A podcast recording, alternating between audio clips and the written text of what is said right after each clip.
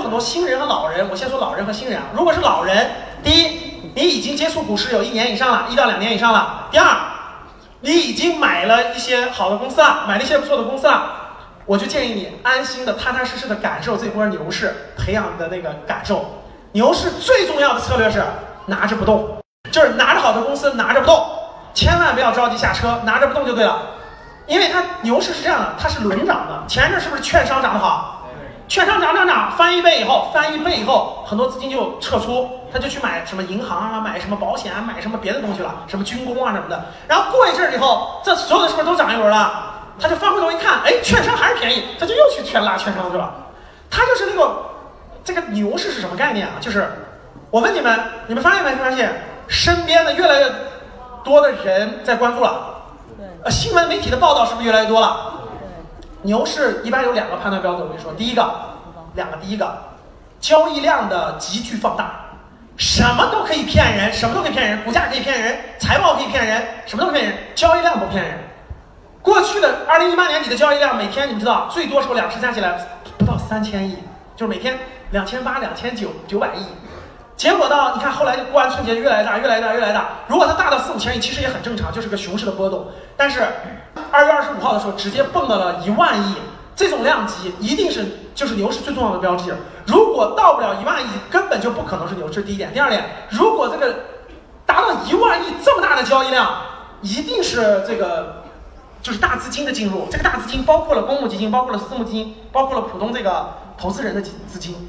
绝对不是那个普通或者在里面存存量资金在那晃，绝对不是，它就是突然，也不是突然的啊，其实它已经涨了两个星期了，从春节之后是陆陆续续上涨了，对吧？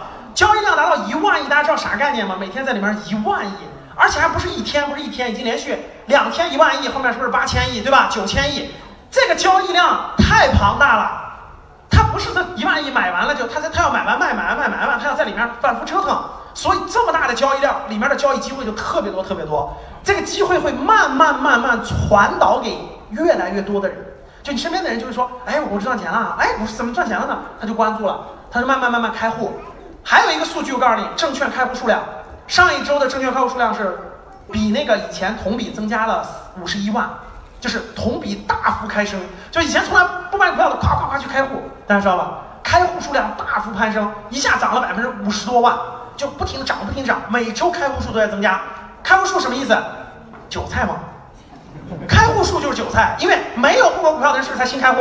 老股民早就开了，我这三个账户都满满的。所以新开户数代表了有新资金进来，新资金是新人是韭菜，所以这个资金量在不断的增加，不断的增加，它是真实的。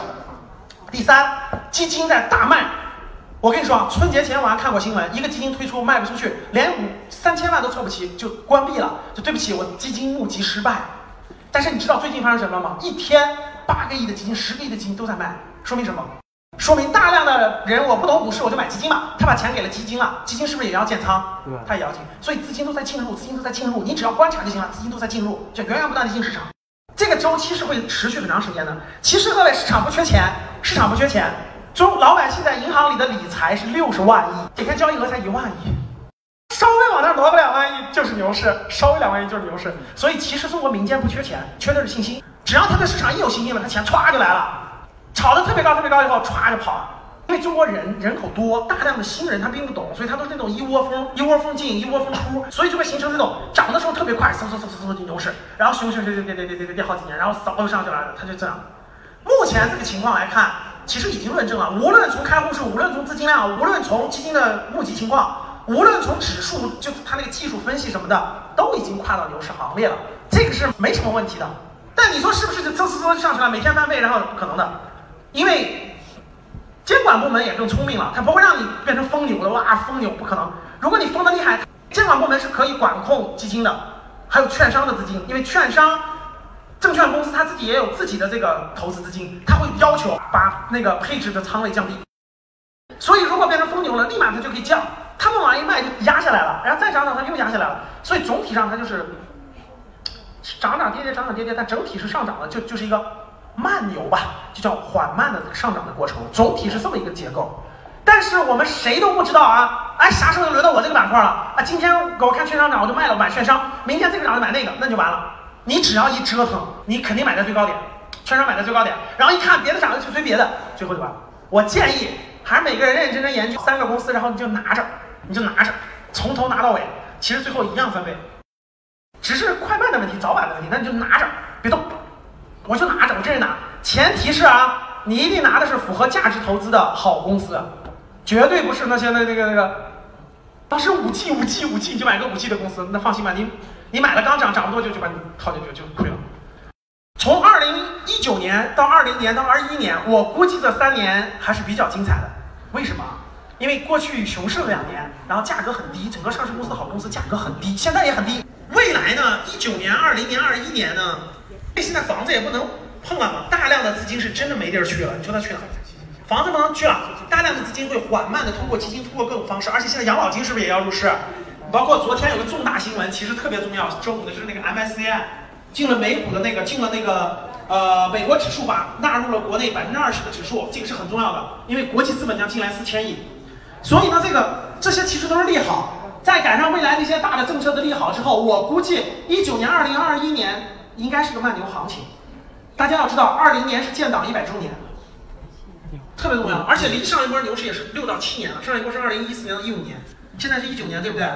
大概是五年左右了。